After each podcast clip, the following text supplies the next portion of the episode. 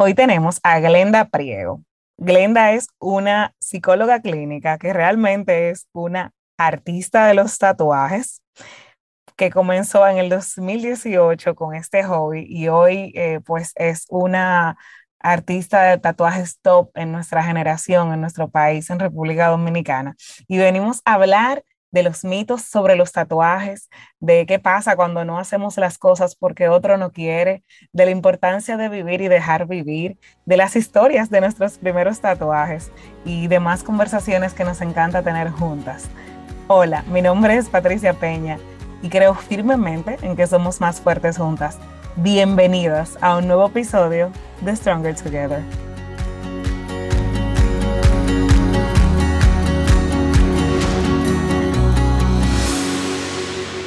Hoy nos acompaña Glenda y bueno, pues ya comenzamos a hablar como que teníamos muchísimo tiempo hablando. Glenda, ¿cómo te digo? Tú eres una tattoo artist en inglés, ¿verdad?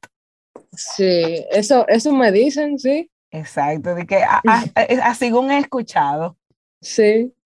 Tú sabes que yo escuché por primera vez de ti por una gran amiga que tengo. Ella es mamá de dos chiquitas y me dice que teníamos como un año hablando de un tatuaje que ella se quiere hacer. Y tú sabes, como que nos íbamos el fin de semana a buscar todas las referencias en, en Pinterest. Nos fuimos a Miami a buscar todas las referencias en Pinterest y nunca ella daba con el tatuaje. Hasta que ya dio con el tatuaje. Eh, creo que va a ser como referencia a sus dos niñas, y me dijo, que, ay, ya me lo voy a hacer. Le pregunté, ¿con quién te lo vas a hacer? Me dijo, con Glenda. Y yo, Glenda, no la conozco. Entonces ella me dijo, ven, enséñatela. Y entonces ahí te conocí y te espoteé y dije, la voy a invitar al podcast. Y estás de víctima. Bueno, qué bueno, gracias por la invitación. Siempre es muy eh, sorprendente para mí cuando me invitan a hablar. Eh, pero, sí, porque imagino que lo tuyo como que súper visual, súper super calladita. No, sí, y, y, se, y se siente bien porque da como una apertura hacia el tema en general y, y un espacio para uno hablar y expresarse.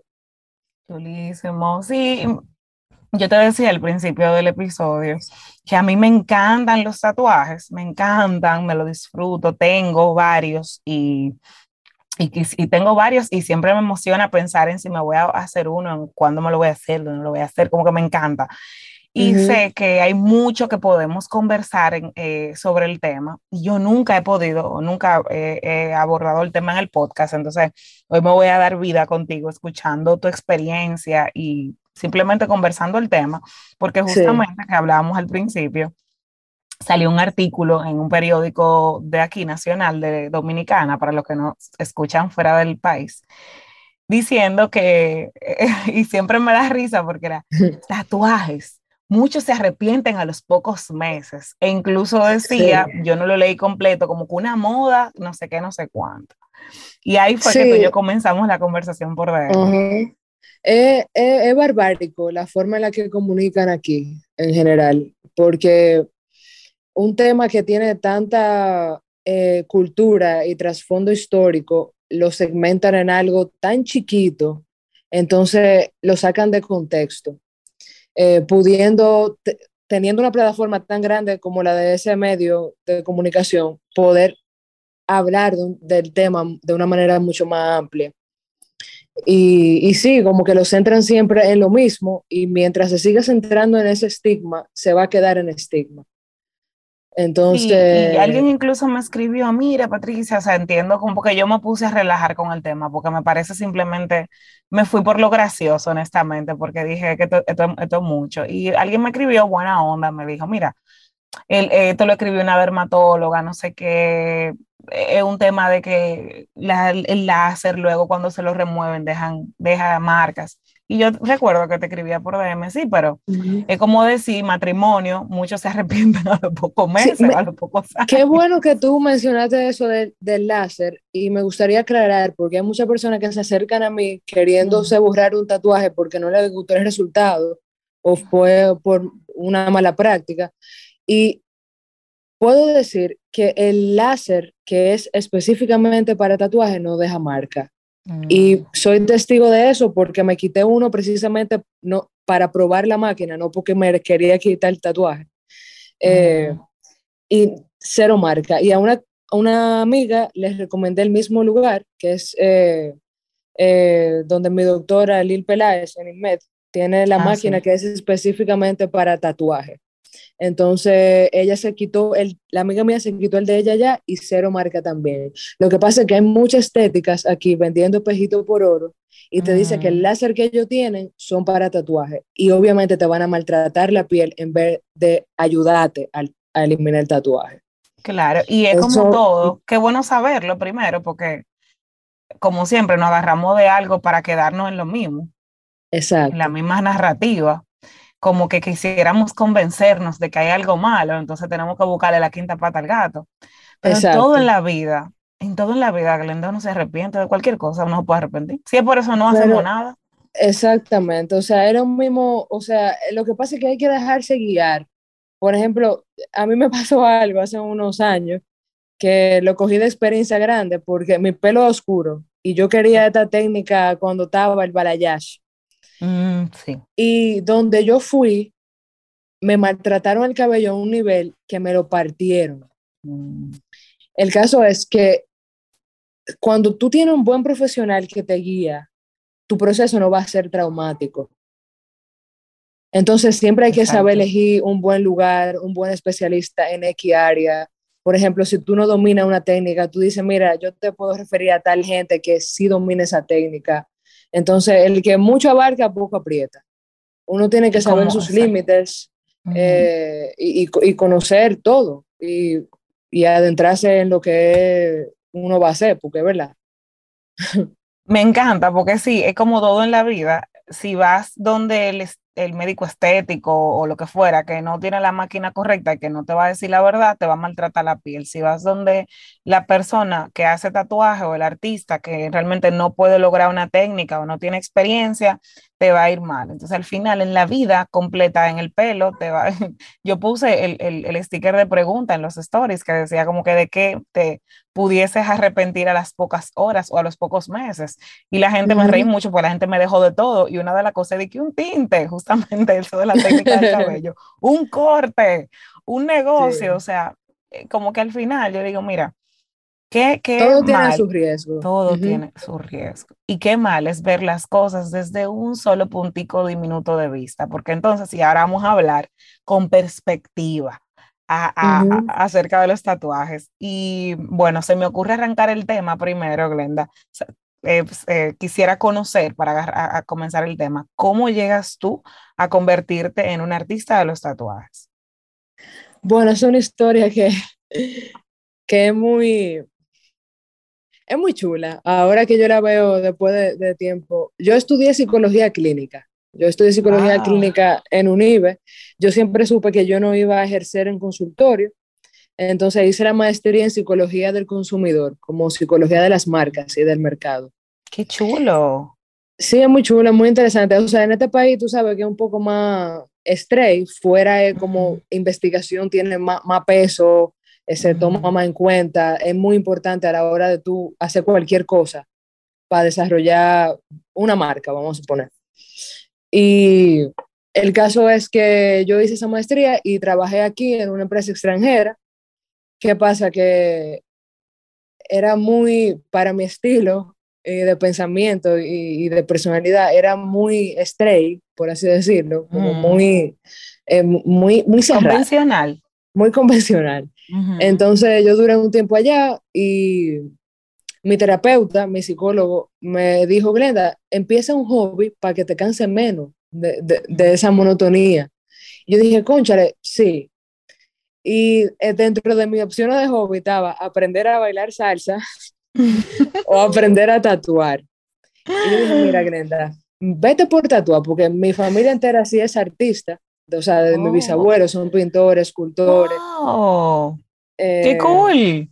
Sí, entonces me fui por ahí porque ya tenía la base del dibujo y empecé a tatuar eh, y a los par de meses renuncié a mi trabajo y las cosas arrancaron a fluir y ya voy a cumplir cinco años tatuando.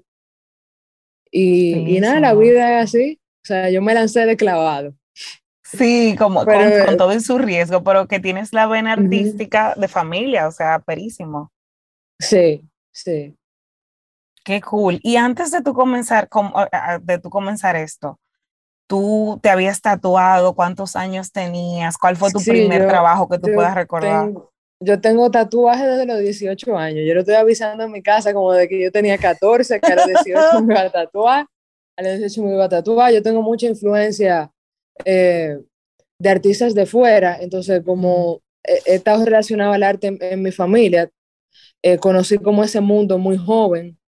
Eh, y yo decía, wow, qué interesante. Y y me fui como educando sobre el tema. Entonces, desde mi perspectiva, no era un tabú. Un tabú, no era mal visto, porque conocía la historia. Por eso que bueno uno hacer su research y educarse en eh, cualquier tema para tú poder ver un margen amplio de las cosas. ¿Nos cuentas un poquito de, esa historia, Glenda, a nivel de, dónde arranca esta tendencia? Porque una de las cosas que me dio risa del artículo y de las cosas que a veces uno ve que tiene una perspectiva muy pobre es que las cosas, me encanta, me encanta la palabra, cuando utilizan la palabra moda, la palabra moda como que algo malo, ¿verdad? Como que una moda, como que algo que se está usando ahora y que tú como cabeza hueca lo estás haciendo porque es una tendencia y después te va a ir muy mal. Tú sabes. Yo sé que los tatuajes son súper Exacto. Y que el tatuaje no es una no es ni siquiera una tendencia contemporánea. O sea, esto viene de mucho o sea, Los, los antropólogos y, la, y, la, y, las evidencias, el primer hombre tatuado fue como 3.000 años antes de Cristo. Wow. Y le decían Otzi, el hombre hielo. Entonces, cuando encontraron su cuerpo, se dieron cuenta que en los lugares donde él estaba marcado eran lugares en donde se producía dolor en su cuerpo. Él tenía como eh, líneas en la espalda baja, como en el coxis, líneas en los hombros. Entonces, la forma de tatuar de esa época era, él sería la piel con un cuchillo, lo que sea que apareciera, no sé, y se frotaba carbón. Entonces, cuando se cicatrizaba, se quedaba el carbón ahí impregnado. Entonces, al principio era muy vinculado a temas de como release pain, como para aliviar el dolor. Eh, luego de ahí saltan a los egipcios que se encontraban en sus cuerpos como marcas de, de todos estos dioses de ellos, el dios del, del, ganado, que es el de la vaca, con, la cabeza de vaca, que la gente se lo tatuaba cuando tenía un ganado y quería que su ganado le fuera bien. Mm. Eh, encontraban un cuerpo de mujeres con, con, como que mujeres tatuadas, mujeres tatuadas con mujer embarazada, o sea, como que tú tengas un tatuaje de una mujer embarazada, que eso es cuando querían como atraer la fertilidad para poder quedar embarazada. Eh, ya en Europa, como en, la época eh, eh, de los romanos, ya sí se comenzó a estigmatizar porque era una marca para segmentar un grupo de personas.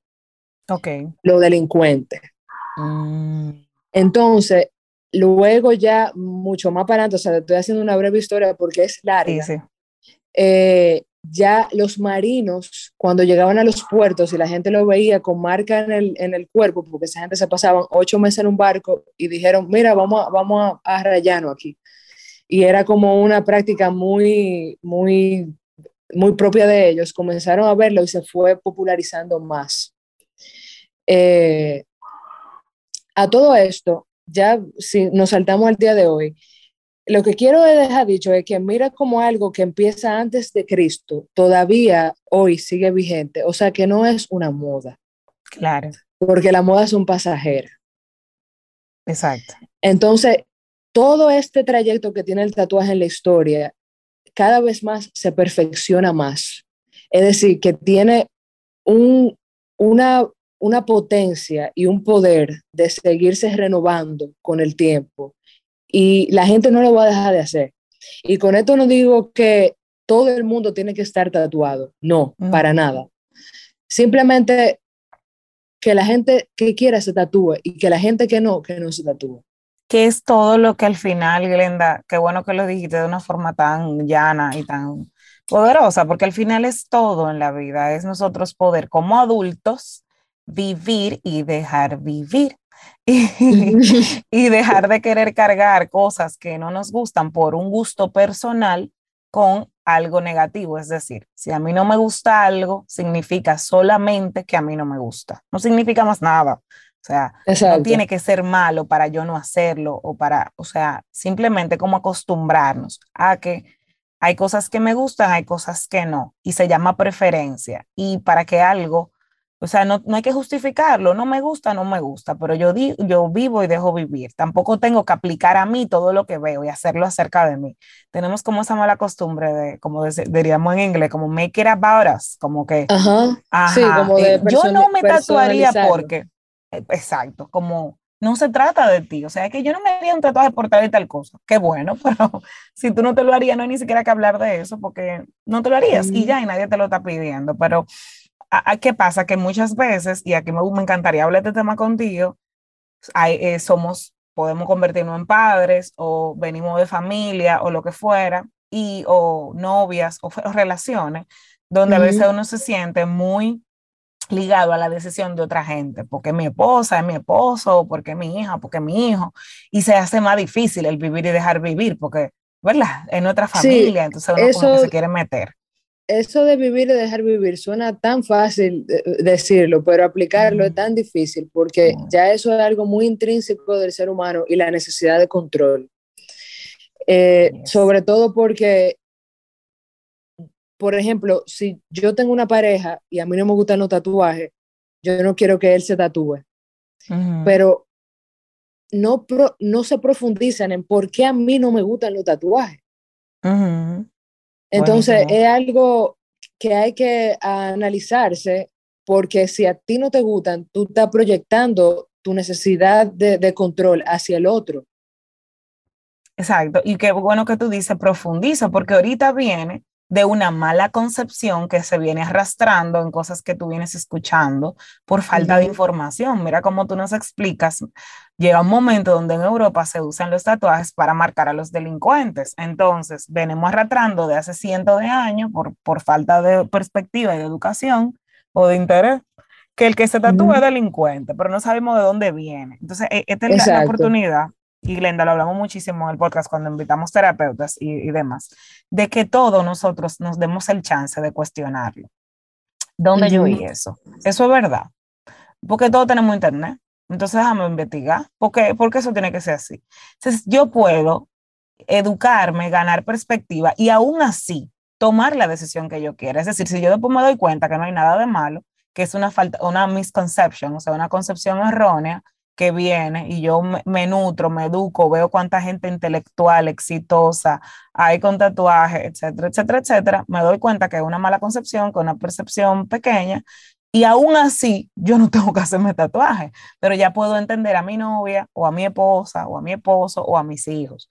Y hay algo muy gracioso que yo... Sobre todo en, en, los padres de, de, de, nosotros, bueno, yo tengo 30 años, eh, los padres de, los padres de generaciones antes que eran nosotros, eh, no tenían tanto acceso a ese tipo de información y lo que les llegaba era eso sobre, sobre el mundo del tatuaje, que eran personas como de una moralidad dudosa. Sin embargo, la gente actual en, mi vida que tiene más moral, tienen tatuaje. Claro. Eh, sin embargo, es más difícil hacerle entender a una persona de una generación pasada todo eso que yo te he explicado eh, eh, en esta conversación de nosotras. Porque mientras más tú te arraigas a algo y pasan los años, menos flexible tú vas a ser a entender otras cosas. Exactamente. Sin embargo, eso no pasa siempre. Yo tengo clientas que son eh, mujeres adultas de 60, 70 años y me dicen, Glenda, de lo único que yo me arrepiento en mi vida es de haber esperado esta edad para hacerme un tatuaje porque a mi esposo no le gustaba. Wow. Y eso a mí me, me engranoja, me engranoja porque yo me, a mí me gustan mucho las historias eh, de, de, mis clientes, de quien se acerca a mí para elaborar una idea, porque cuando yo me identifico, la, la idea sale sola. Entonces, por eso siempre eh, en los procesos de, de, mis citas, yo pido como una breve historia de, de qué tú te quieres hacer, para yo tener como un insight más profundo y desarrollar la idea de ahí. Entonces, sí, el, e, el estigma siempre, siempre va a estar. mira, un estigma de lo más comunes a veces es como que, ah, bueno, el de las mujeres con escote y faldita corta son de, de tal tipo. Eh, el pana que va al gimnasio es de, de tal tipo de hombre. Entonces, siempre van a haber estigmas y... Que son los estereotipos. exacto, siempre van a haber estereotipos porque al ser humano le, gusta encasillar. Ajá, le gusta encasillar porque así ellos entienden más rápido. No significa que van a entender mejor, sino que entienden más rápido lo que está pasando. Y es como que si entiendo, o sea, si tú cabes dentro de una clasificación que yo tengo en mi mente, ya sé cómo tratarte, ya sé qué tú puedes hacer y qué no, y, y tengo una falsa percepción de seguridad. Tú sabes, Patricia, las veces que yo, que me han dicho a mí, wow, Glenda, yo pensaba que tú eras una de esas catá, y tú eres una mujer que ni sale de tu casa, ni bebe, ni nada, y yo, mija, míralo ahí. Míralo ahí. Mira el estereotipo, claro. Le mira el estereotipo ya no, porque tengo tatuaje, porque estoy con artista, porque si yo qué, mija, no. Entonces, sin embargo, hay, otras, hay otra persona que no, que físicamente no tiene nada que ver conmigo y sí lleva una vida más, más libre. O sea que eh, de los estereotipos que cuidarse mucho, hasta con uno mismo, porque uno, uno acuña estereotipo hacia uno mismo. Como que, ah, si yo tengo tatuaje, entonces ya yo, tengo, que comportarme de esta manera. Ajá. Entonces, es, muy, interesante. Yo quisiera saber, Lenda, como que cuáles, así, historias memorables que puedas hacernos sobre tatuajes o personas que hayan ido a tatuarse contigo, que por alguna razón tú recuerdes, o la razón por la que fueron a hacer un tatuaje, o algo que le pasó, eh, tal vez, eh, qué sé yo, el tipo de tatuaje más común emocional que la gente se hace. Cuéntanos un poquito de lo que pasa en el estudio. Bueno, eh, de historias frescas recientes, hace un par de semanas recibí a una madre con su hija que se iban a hacer un tatuaje juntas. y ella pasó por un proceso de cáncer de mama muy traumático y ella me cuenta que en ese proceso de cáncer de mama y todas las terapias y todas las eh, recaídas, ella pensaba mucho en, en, la lavanda, que la lavanda es una, una, una flor que se caracteriza como por mantener la calma en momentos muy estresantes. Y ella dijo, me voy a tatuar una hoja de lavanda, una mantica de lavanda. Ella me, y ella me decía, Glenda, yo nunca pensé en tatuarme, yo odio los tatuajes, que, que sí o qué, pero en esa experiencia yo me di cuenta que la vida es tan impredecible que yo me quiero hacer tatuaje con mi hija porque mi hija se lo quiere hacer. Y esa historia de ese tipo que, que yo, eh, yo me la cuentan y yo he llorado con clientes cuando me cuentan sus historias yo digo, conchale, que imposible. O sea, son cosas que te marcan la vida y tú te la quieres marcar porque son un buen recordatorio. Claro. Son como casi un, son como un mantra.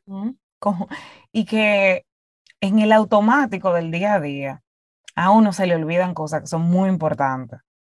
Por ejemplo, yo, mi tatuaje, tal vez mi favorito ahora mismo, es uno que yo tengo en el antebrazo, que es el, que el dibujo de la boa comiéndose el elefante que aparece en el principito. Ah, sí, sí.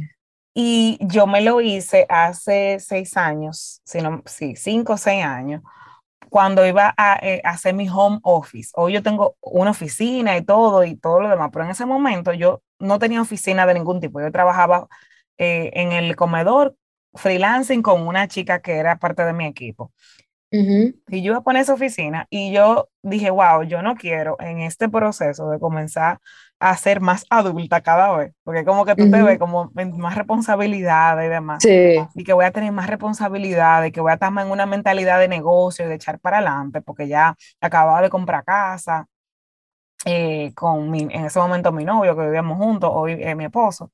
Y yo decía, conchale, yo quiero tatuarme algo que me recuerde el no dejar de disfrutar, de imaginar y de ser una niña, porque yo siempre he querido como que estar en contacto con esa niña interna.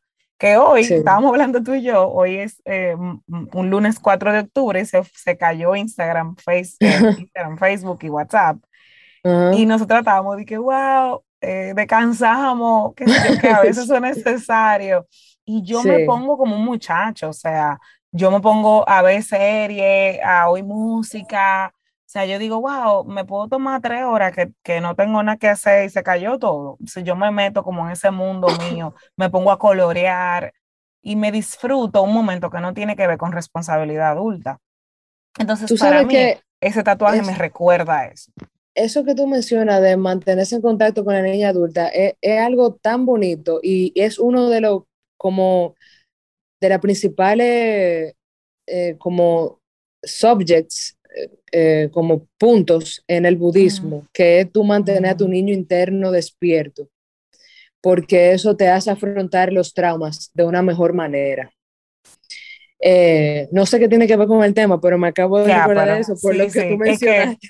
Todo esto tema trauma, niño interior, todo esto lo que hablamos aquí todos los miércoles. o sea que tú no te imaginas qué tan coherente es con, con las conversaciones que solemos tener, porque que el tema de estar en el automático y en el adulto y no tener recordatorios de que, de que las cosas, como dicen en el principito, porque es que me conecté mucho con la historia de tu, de tu cliente, lo esencial es invisible a los ojos.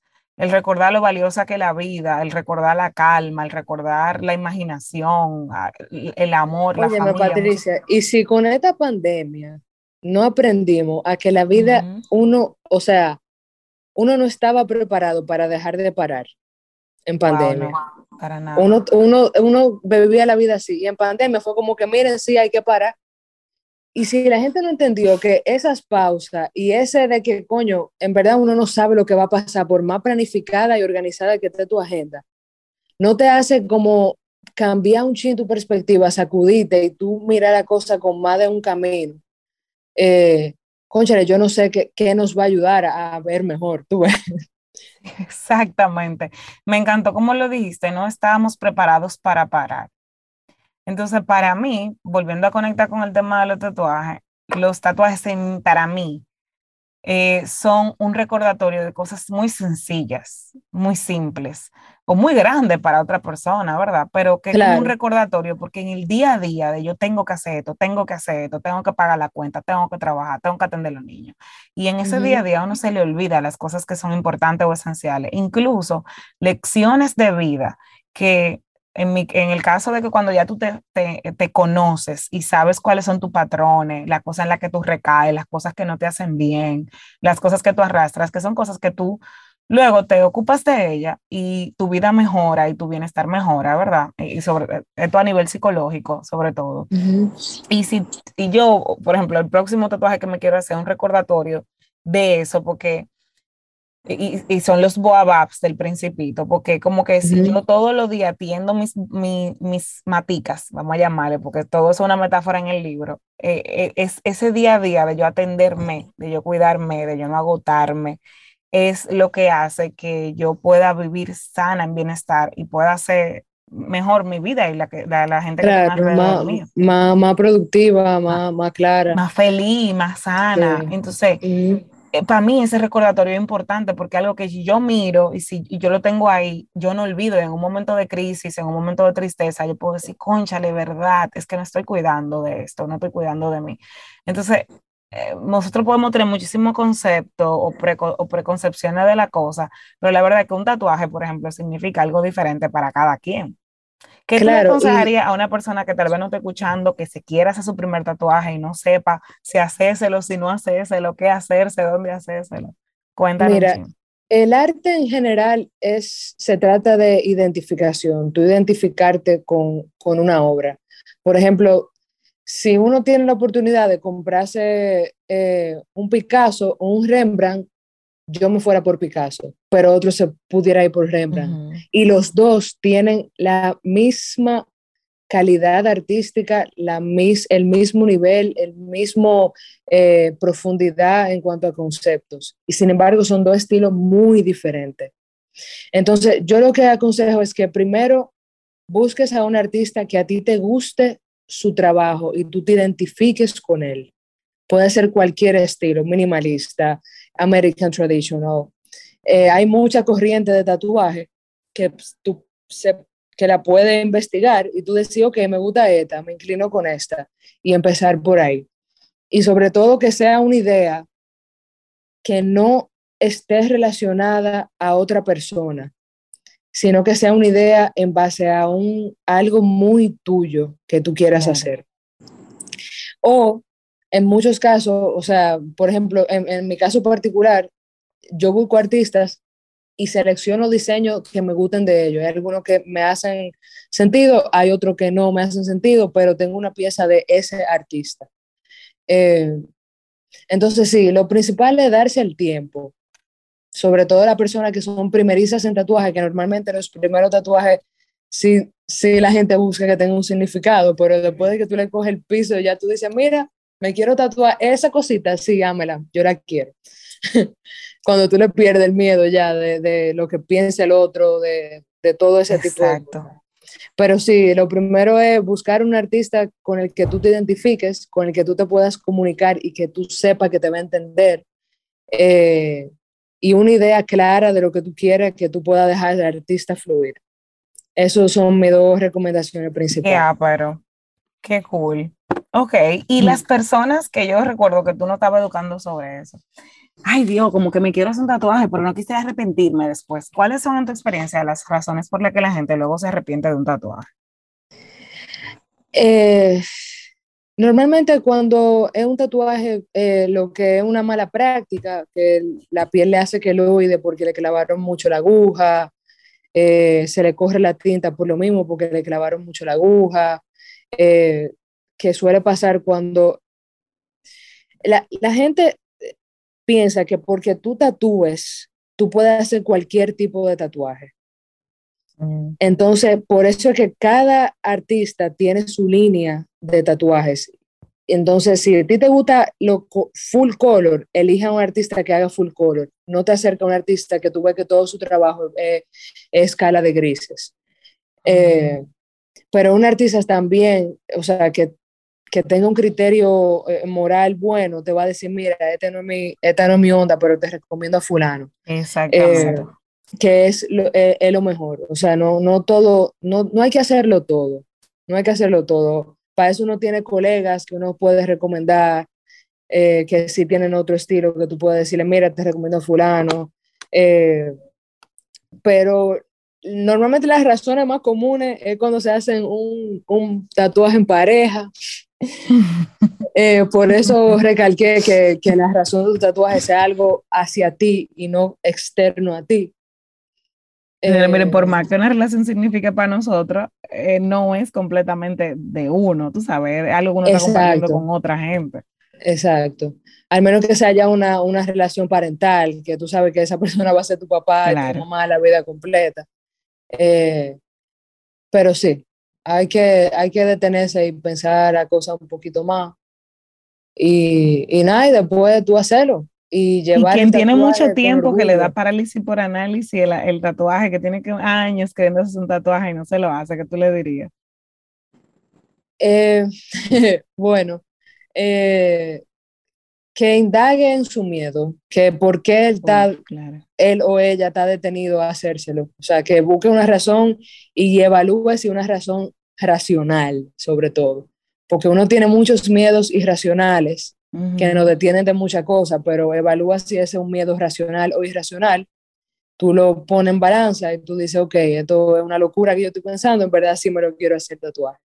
Eh, y nada. Uno, uno de las tema que a veces frena a la gente en ser, porque para mí, por ejemplo, el tema de tatuaje es un, un es una, para mí, es una expresión, como, como una forma que yo tengo para expresarme y para, me gusta mucho la palabra que utilizaste, para identificarme, como recordatorio, pero también es self-expression, es como esa, eh, es como este cuerpo mío, yo me expreso a través de él. Sí. Y una de las cosas que a veces de los, de los estereotipos, preceptos que más frenan a la gente es el tema de las profesiones, que si tú eres profesora, como tú, una profesora con tatuaje, o como un abogado o abogada con tatuaje, o como un servidor público con tatuaje. ¿Cuál es tu experiencia en eso? ¿Tú recibes profesionales de todo tipo? Uf, sí, yo recibo abogados, médicos, eh, científicos, gente del sector eh, gubernamental, eh, empresarios de banco, todo. Y la única limitante de esa persona son el área en donde se van a tatuar. Pero es, y eso me lo hizo, me hizo caer en cuenta un, un abogado, que es un cliente mío muy querido, eh, me dijo Glenda, lo que pasa es que yo me paso el día entero en saco, a mí nadie me ve los brazos. Y ya en la calle, un sábado, yo en teacher, esa es mi vida personal. Claro. Entonces, sí, a veces la limitante nos la ponemos nosotros mismos en la cabeza.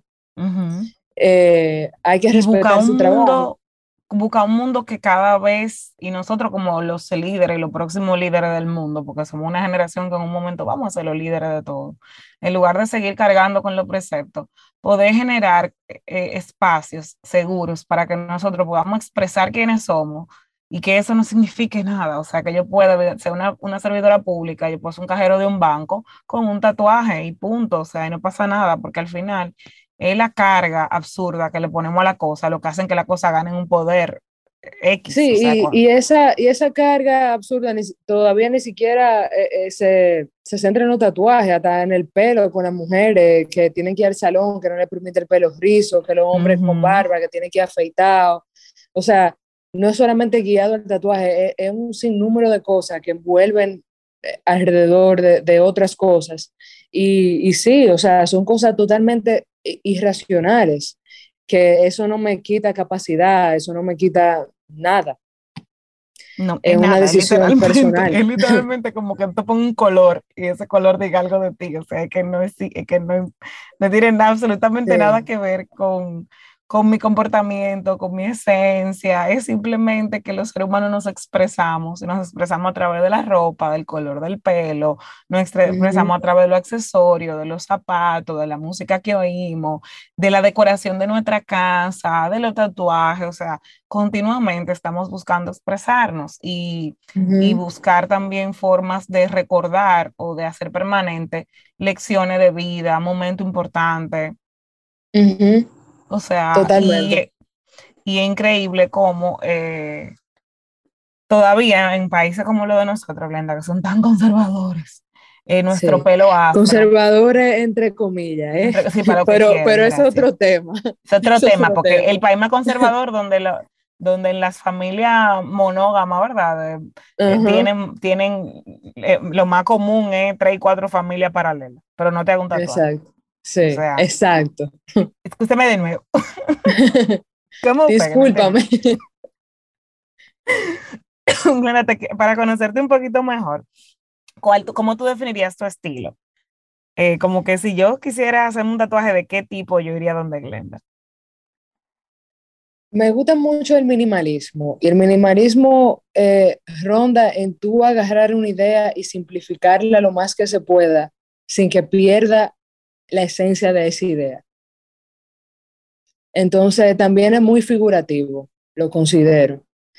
Eh, pero al final la gente lo describe como quiera. pero, pero sí, o sea, al principio aquí en este país, eh, yo comencé a tatuar, ya voy a cumplir cinco años tatuando y eh, eh, Anderson Patrocino en Coco Tattoo Studio fue quien me abrió la puerta a yo comenzar a tatuar. Muchos tatuadores de este país le dijeron que quién es que tú tienes ahí haciendo esos disparates de tatuaje, y que una bolita, una rayita, no sé yo qué. Y Coco le dijo, yo creo en ella.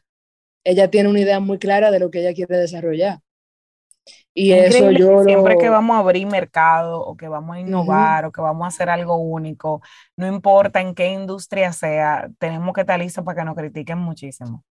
Pero ahí que viene otra vez el tema de la educación. En Europa, mi estilo de tatuaje es lo más común del mundo. Yes. Lo que pasa es que vivimos en un país en donde el tatuaje, mientras más complejo es, mientras más elaborado en técnica, mientras más sombreado, mientras más relleno, se considera un tatuaje mejor hecho. Pero yo me centro más en la idea. Exacto, yo me centro más en la idea y en lo que tú puedes reflejar con eso. ¿Qué sentimiento yo te puedo despertar a ti con algo tan simple y tan chiquito? Y tú decís, coño, mira eso. Ay, perdón por el coño. viste, no, pero sabía que iba a fluir. Que el, más, el full, el, el, clásico menos es más. Ese clásico. Exacto, el menos es el clásico.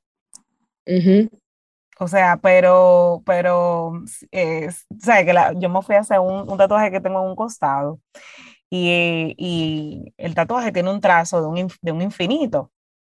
Y esto fue hace, uff, esto fue hace más todavía. Mi primer tatuaje yo me lo hice a los 19 años. Y yo me ayudé con una amiga que era diseñadora y fue como una luna con un gatico, con una costica, una cosa cuánto. Y ahí está. Y, y, es un tatuaje que hoy, yo evidentemente hoy, yo no me haría algo similar, pero a mí me encanta. O sea, porque para mí sí, me pero marcó, yo de marcó, 19 años. Sin embargo, o sea, hoy tú no te identificas con él, pero marcó una etapa de tu vida. Sí, y me encanta. O sea, me encanta, Exacto. me parece chulísimo. O sea, es como que, claro, que hoy yo no elegiría un tatuaje de, que yo elegí hace vaya, ¿cuánto? 11, 12 años, pero me parece tan parte de mí, me parece tan uh -huh. parte de mí que yo lo que quiero es retocármelo, o sea, me parece muy parte de mí, de mi etapa y, y lo que, que, que, estaba pasando en mi vida en ese momento. En ese momento fue cuando yo comencé por primera vez en mi vida a tomar decisiones, muchas decisiones que tomé que no eran, pero comencé por uh -huh. primera vez a tomar decisiones como adulta porque sí. me cambié de carrera porque me di cuenta que estaba muy infeliz y que no era lo que me gustaba. Comencé a trabajar, comencé a tener mis cosas propias y comencé, uh -huh. a, por ejemplo, a ganar mi propio dinero para hacer cosas que yo quería hacer y que yo no tenía que pedirle permiso a nadie. Entonces, para mí es muy parte de mí. Y bueno, después sí. de eso fue que me hice uno que tengo en el costado, que me imagino que tiene que tener como su, su ocho o nueve años. Ay, Dios mío, ¿tú cuánto tiempo? Ay, Ay mija, el tiempo es una brisa en radio. Es una brisa, porque ya poquito yo dije con tatuajes de 12 años, ya que pueden estar yendo a la universidad, al, al, bachillerato. Pero eh, ese, ese tenía un trazo de infinito. Yo le decía, mira, yo quiero que ese trazo sea irregular y finito. Qué sé yo, yo no sabía de estilo en ese momento, pero yo quiero que sea un trazo irregular y fino. Y el tatuador insistía en que hacer el trazo irregular, que no, que eso yo le enseñé varias referencias. Eh, y me dijo, no, es que eso fue que lo hizo mal, que no lo sabía hacer. Y yo, ¿por qué no? que yo no quiero que sea una línea perfecta, porque yo soy muy anti-perfección. Y para mí eso uh -huh. también tiene todo un significado. Yo quiero que sea irregular, yo quiero que tenga como ese estilo, que hoy yo lo puedo observar claramente en un tatuaje tuyo. En ese momento yo no tenía tanta referencia. Y él decía, no, eso fue que el tatuador le salió mal. Y yo, pues, lo mal también. Tú vas a agarrar y me lo vas a hacer mal. Y gracias a Dios él lo hizo, porque se lo pedí tanto, que me hizo mi línea fina, me hizo mi, mi línea irregular. Pero el sol, hasta tal que terminamos el tatuaje, él entendía que él me estaba haciendo algo incorrecto. Y el tema de que hay muchas cosas en la vida, Glenda, y aquí cuéntanos tú, que no están ni bien ni mal. ¿Por qué arte, esa expresión? Eh, mira, eh, el arte, o sea, el arte existe desde toda la, la, la, humanidad, o sea, desde que hay humano hay arte. Entonces, desde el arte rupestre que encontraron en cueva hasta el arte de, de, de la Edad Media, eh, la, la Capilla Sixtina, o sea, Basquiat, y, todo eso lo menciono salteados porque son muy diferentes cada uno. Y todos tuvieron su, su lugar y su respeto y su mérito en la historia. Eh, y cada vez más hay más personas que se, que se inclinan a la profesión del arte. Eh, sin embargo, el arte es algo como tan volátil, porque a veces cuando tú lo haces con una intención económica, tú pierdes la fortaleza artística de lo que tú estás haciendo. Uh -huh. Es como una línea muy fina. Entonces, si te eres muy artista, demasiado artista, no va a poder comprarte ni un pan. Entonces, tú tienes que mantener un balance, una, un, tratar de tener como esa dualidad bien, bien sutil para que pueda fluir en ambos campos. Es decir, pero espérate una cosa, Patricia, ¿cuál fue la pregunta que tú me hiciste que a mí se me No sé, pues yo estoy allá contigo. No, eso no, era, era, era, como, era una pregunta muy abierta de que hay muchas veces que tenemos como una visión tan rígida que por más que yo le explicaba que eso era un estilo, él decía que no, que eso estaba mal hecho. Entonces, como que hay veces que volvemos a lo mismo, que la, okay, okay. la falta de información hace. Ajá, sí. de bien, ni bien ni mal, o de que sí. tal vez hay un estilo que tú no, tienes, tú no estás conociendo o reconociendo, como el minimalista en tu caso cuando te criticaban antes. Sí, eh, es que la, el arte es, es, demasiado amplio para tú encasillarlo en algo bien y mal. O sea, hay una, una, un reguero de matices de por medio que no, no caben. Tú no puedes identificarlo como eso está bien hecho, eso está mal hecho, dependiendo del estilo que tú quieras. Si tú quieres irte por un lado muy anatómico, que la anatomía ya sí tiene formas específicas, mm, ya si tú tienes que dominar eso. Y demás. Proporciones, exacto. Pero, sin embargo, hay otro arte que es más libre, que es más expresionismo, que es más abstracto, que tú tienes que tener criterio en cuanto a lo que significa el color, pero la técnica es mucho más libre. Entonces, eso te iba a mencionar que siempre estoy muy agradecida de, de Coco, de Anderson Patrocino, porque vio en mí algo no sé qué, pero él dijo, no, yo sé, ella se va a quedar aquí porque yo sé lo que ella está haciendo. Él vio algo, él tuvo el ojo de verlo, mientras que mucha gente eh, me criticaron y todavía lo siguen haciendo, pero yo soy feliz haciendo lo que hago. Y, y, haces a mucha gente feliz porque se sienten tranquilos y felices en tus manos. Sí, eso para mí es muy importante, que yo eh, cuando entro en comunicación con alguien, poder conectar y poder fluir en, en, en, dos cabezas, o sea, la mía y la de esa persona. Eh, en dos cabezas, fue. Sí, entonces, sí, o sea, no hay, no sé. y una pregunta, ahora me dio curiosidad oyéndote, ¿cuál es tu primer tatuaje? ¿Cuál fue tu primer tatuaje? Mi primer ¿Qué significó para ti? ¿O significa para ti? Bueno, mi primer tatuaje fue a los 18 años y fue una estrellita en el tobillo. Y mm. yo no sé por qué yo me la hice, porque quería un tatuaje y ese fue mi primer tatuaje. Después de ahí, fue también de que me gustan la luna, los gatos y la estrella. Júntame esas tres cosas y ponme. Exacto. pero, pero lo tengo ahí, o sea, tiene, bueno, yo tengo 30 y eso fue a los 18, ya tú sabes. Eh, lo tengo que retocar, pero no quiero, porque quiero ese recordatorio de que eso quedó así en ese momento y, así es que tiene que estar. Ya, pero. ¿Hay algún tatuaje que tienes ahora mismo que sí fue algo que pasó en tu vida o que significa algo en tu vida que tú tiene como otro trasfondo? Sí, yo tengo muchos que son simplemente por, por gustos de, de, de, elementos que me gustan y me lo hago, pero hay varios que son con mucho peso emocional que uno es el número 13, que es el número de mi papá, de su cumpleaños. Eh, otro es una frase que dice lo sabio del presente. Eso fue cuando yo me di cuenta lo importante de tú estar aquí en este momento haciendo cosas y no estar tan enfocado en el futuro o en el pasado. Porque tú estando aquí en el presente es una sabiduría. ¿Por qué? Porque uno, tú aprendes a escuchar. Eso es lo más importante. O sea, yo te estoy escuchando, Patricia, y yo escucho la pregunta, aunque se me olvidó una ahorita, pero... porque fluimos tanto que, espérate, sí, pero estoy presente en esta conversación que estamos teniendo. Claro. Y, y sí, esa, esa frase para mí tiene una gran importancia porque me, me, devuelve. Cuando yo estoy como muy desubicada, me dice, pero ven acá, tú estás aquí ahora mismo, yo te lo que tú estás haciendo y céntrate aquí. Y, y sí, son, hay otros más, pero... Pero me encantó esa del presente porque es como lo mismo que hablábamos ahorita, de irse tanto en automático, tener la cabeza tanto con exceso de futuro o con exceso de presente.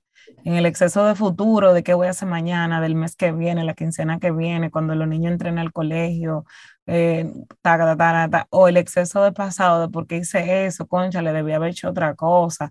Y el momento presente eh, es donde se esconde la vida misma, o sea, es lo que está pasando ahora, o sea, yo puedo disfrutar esta conversación contigo y tú conmigo, es lo que estamos viviendo. Óyeme, Patricia, y lo grande es que ahora en el presente, ya tú implícitamente estás construyendo tu futuro. Exactamente. O sea, tú haciéndote y centrándote cada día en lo que tú te tienes que centrar, ya tú estás construyendo un futuro. sin tener que, que, ansiarte sobre el futuro. O, sobre planificar o sobre planificarlo. Eh, es súper es súper increíble. Incluso estaba hablando con Patricia Luciano, con una aliada que ella hace trabajo de oratoria y demás. Decía, mira, tú sabes que hay mucha gente que habla de carisma y cree que la carisma es como la creatividad, como que hay gente que tiene, hay gente que no tiene.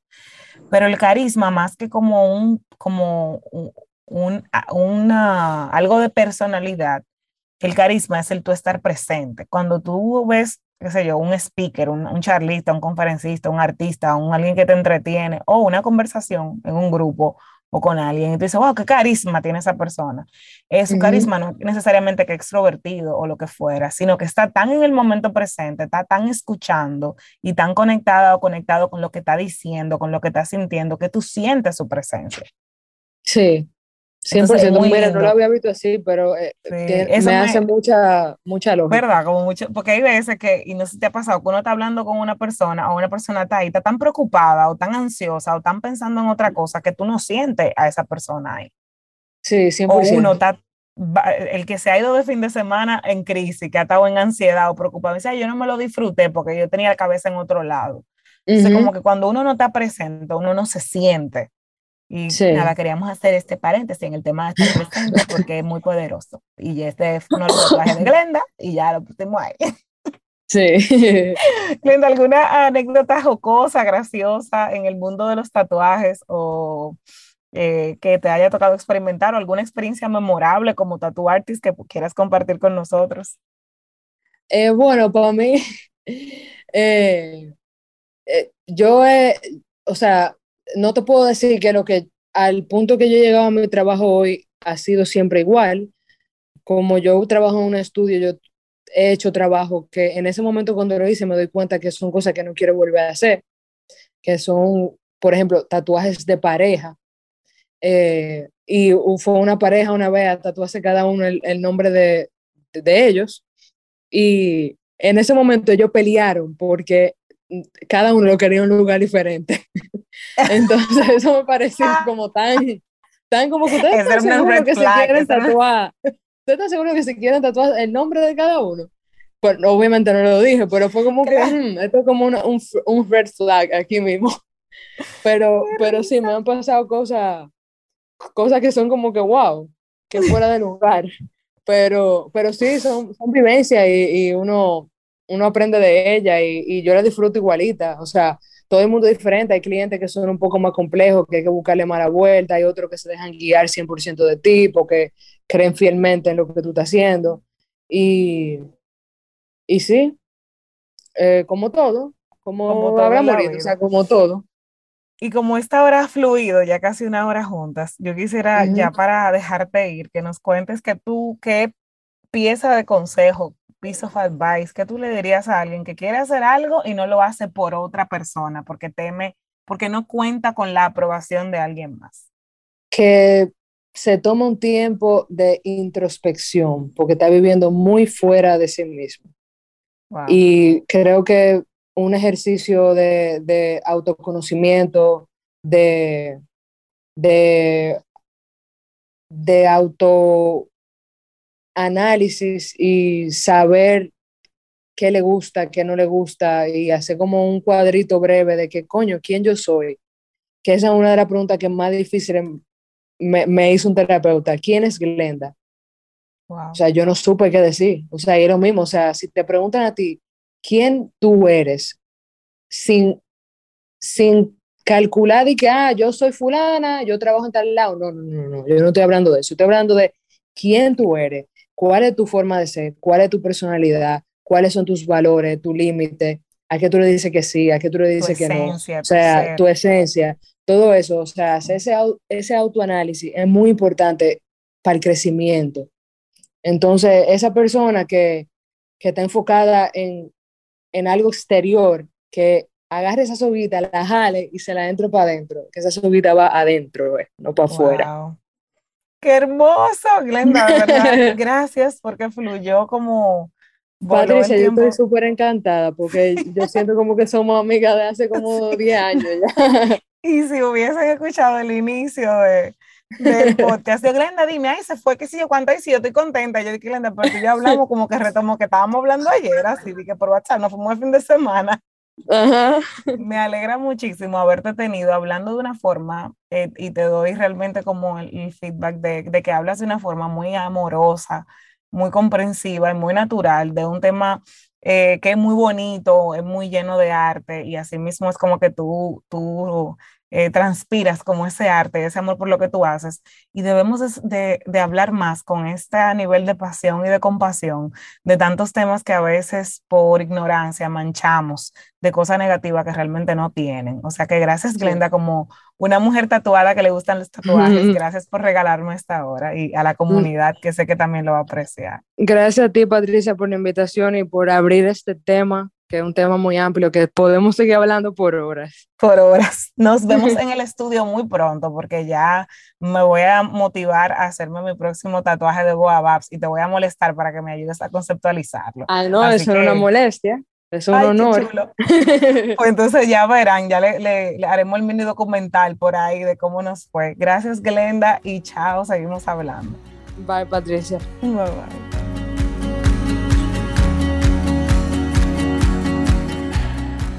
Gracias comunidad por escucharnos eh, otro miércoles. Eh, tenemos por ahí una dinámica nueva de episodios que viene, porque ya tenemos dos años juntos y es hora de hacer algo diferente, algo nuevo. Si no ha salido, eh, porque estoy grabando, esta es la Patricia del pasado que está grabando este episodio con tiempo. Si no ha salido el post en Stronger Together Pod en Instagram, va a salir pronto em, y les invito a todas eh, a participar en la dinámica de contarnos su historia. O sea que eh, dentro de poquito, eh, durante el mes de octubre, estaremos recibiendo historias al email que les vamos a dejar, si no se lo dejamos ya, se lo vamos a dejar en las redes de Stronger Together Pod para que nos envíen cualquier anécdota, cualquier momento significativo, gracioso, cualquier historia de verdad que sea jocosa, que sea eh, de vida, que sea inspiradora, cualquier cosa que a ustedes le haya pasado en la vida, envíenmela, porque las voy a estar leyendo, la pueden enviar de forma anónima, con nombres cambiados, y decirme, Patricia, historia anónima, cambié todos los nombres y feliz lo hablamos eh, de manera anónima para contar la historia o puede ser una historia con su nombre y apellido que ustedes verdaderamente quieran, que las personas sepan y conozcan y que incluso yo pueda decir su usuario de Instagram si quieren que les sigan en Instagram. Utilicemos esta plataforma para contar historias, para entretenernos, para conectar, para darnos a conocer, para lo que sea que podamos ser buenas aquí en comunidad y juntas, que somos mucho más fuertes, como siempre decimos. Entonces, atentas a este nuevo estos nuevos episodios de historias de la comunidad que vienen pronto. Nos seguimos escuchando otro miércoles en un nuevo episodio de Stronger Together.